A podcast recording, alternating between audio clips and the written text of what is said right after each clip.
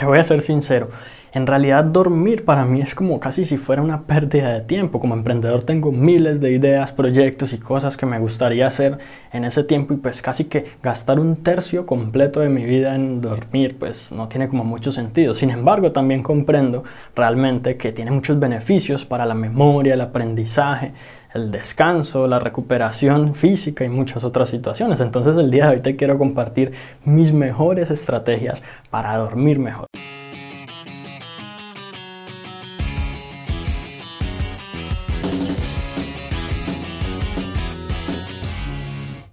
Y la primera recomendación tiene que ver con el café, o más bien con la cafeína. La verdad es que según estudios, la cafeína evidentemente puede afectar el sueño de las personas. Lo que mucha gente no sabe es que puede afectarte incluso si te tomas un café o alguna bebida con cafeína hasta 6 horas antes de acostarte. Eso puede alterar tus ciclos de sueño y hacer que tu calidad del sueño sea mucho menor. Y, ojo que no solamente el café tiene cafeína, el té tiene cafeína, el chocolate tiene cafeína, las bebidas energizantes o hidratantes y muchas gaseosas. Entonces, pues la realidad es que tú debes saber como qué tipo de bebidas vas a, vas a consumir y sobre todo si, si te gusta el café como a mí, pues que te lo tomes por la mañana para obviamente obtener los beneficios que te da como en términos de energía, pero que no te vaya a afectar en la noche en tu sueño. La segunda recomendación es que si haces ejercicio, no lo hagas en la noche. La verdad es que el ejercicio aumenta un poco la temperatura corporal y el estrés en el sistema nervioso central. Ambas cosas van a dificultar que tú concilies el sueño en primer lugar. Tu cuerpo va a estar mucho más activo en vez de querer descansar. Entonces, si es posible dejar el ejercicio para la primera hora de la mañana, sería lo ideal. Y si no, al menos en la tarde, no muy tarde, para que no te afecte como tal. La tercera recomendación es la luz azul o en otras palabras, la producción de melatonina. Seguramente te estarás preguntando qué diablo significa eso. Resulta que la melatonina pues es una hormona que como el cuerpo humano produce naturalmente y nos ayuda a dormir. Lo que pasa es que cuando existe luz azul y nuestros ojos la detectan, eh, esa hormona se produce en menos cantidades y pues la verdad es que cuando queremos dormir pues no podemos porque esa hormona justamente nos ayuda a conciliar el sueño. ¿De dónde puede salir luz azul en estos días? Te preguntarás, obviamente, de las pantallas de los teléfonos celulares, de los computadores, de los televisores e incluso de esa lámpara que tienes prendida hasta tarde en la noche.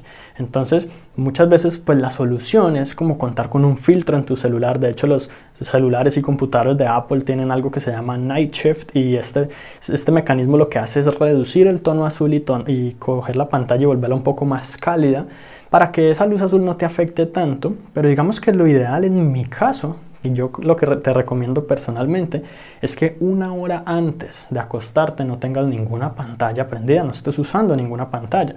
Muchas personas de pronto piensan o, asumen que el televisor les ayuda a dormir y este tipo de cosas, pero si bien podría ser que tú te quedes dormido rápido, la calidad del sueño no va a ser tan alta, por lo que te digo de la producción de la hormona de melatonina. Se cree que esto de la luz azul pues fue simplemente como evolutivo porque nuestros ojos están adaptados a ver el cielo azul. Entonces cuando, cuando veíamos el cielo azul sabíamos que estaba de día, pero en la noche prácticamente no había ninguna fuente de luz azul como tal y nuestros ojos y prácticamente todo el cuerpo evolucionó para ello. Otra recomendación es no tener un reloj visible en la oscuridad. Es decir, algo que como esos despertadores que te muestran la hora y que si tú te despiertas puedes ver, puedes ver qué hora es sin necesidad de tocarlo o alguna cosa. ¿Por qué? Porque la verdad es que nuestros ciclos de sueño funcionan de manera un poco extraña y son un poco, digamos, contraintuitivos ante lo que piensa la mayoría de la gente. en la noche no dormimos desde que nos acostamos hasta que nos despertamos, incluso cuando sentimos que es así. La verdad es que tenemos ciclos de sueño y esos ciclos duran alrededor de unos 90 minutos y pasamos por un periodo de sueño muy profundo en donde estamos que no nos despierta nada y nuestro cuerpo se desconecta por completo y luego un sueño muy liviano en donde nos movemos, cambiamos de posición y esto pues para evitar otro tipo de problemas naturalmente el cuerpo lo hace. Muchas personas incluso en esta parte liviana del sueño se despiertan por completo.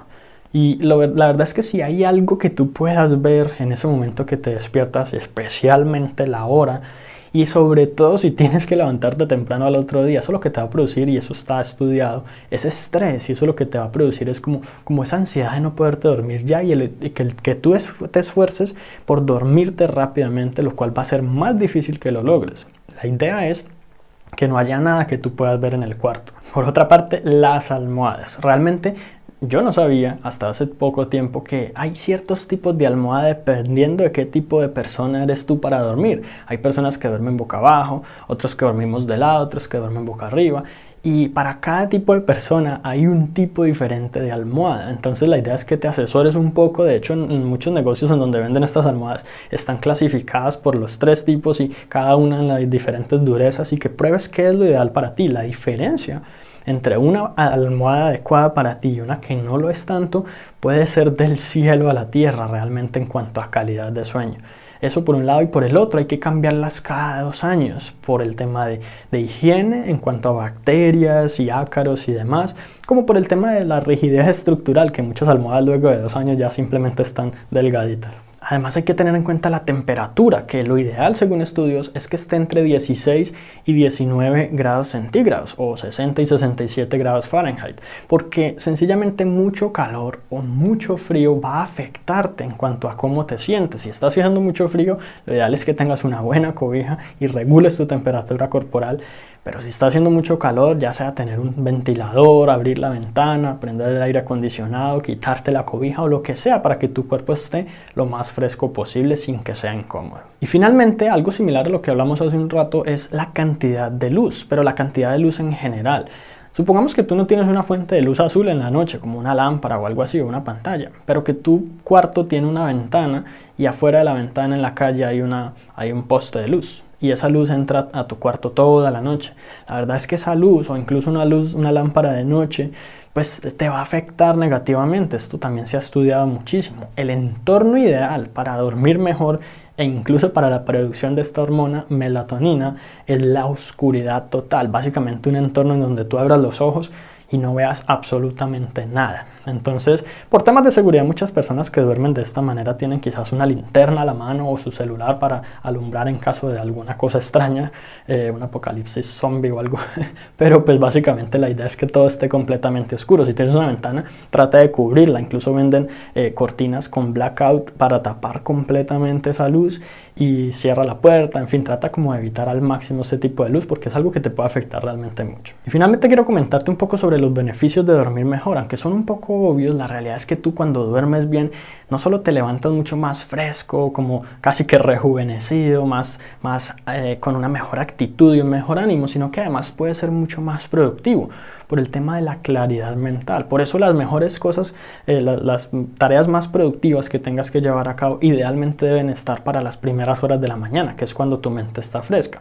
Pero si tú duermes bien y duermes bien consistentemente una y otra vez, esta claridad mental y este buen ánimo y estado de ánimo te va a durar prácticamente todo el día. Así que toma en cuenta estas recomendaciones y si tienes otras recomendaciones que te parezca que valga la pena compartir, déjamelas en los comentarios. Así que eso es todo por ahora y si te gustó este episodio entonces suscríbete para que recibas una notificación en cuanto publique nuevos episodios.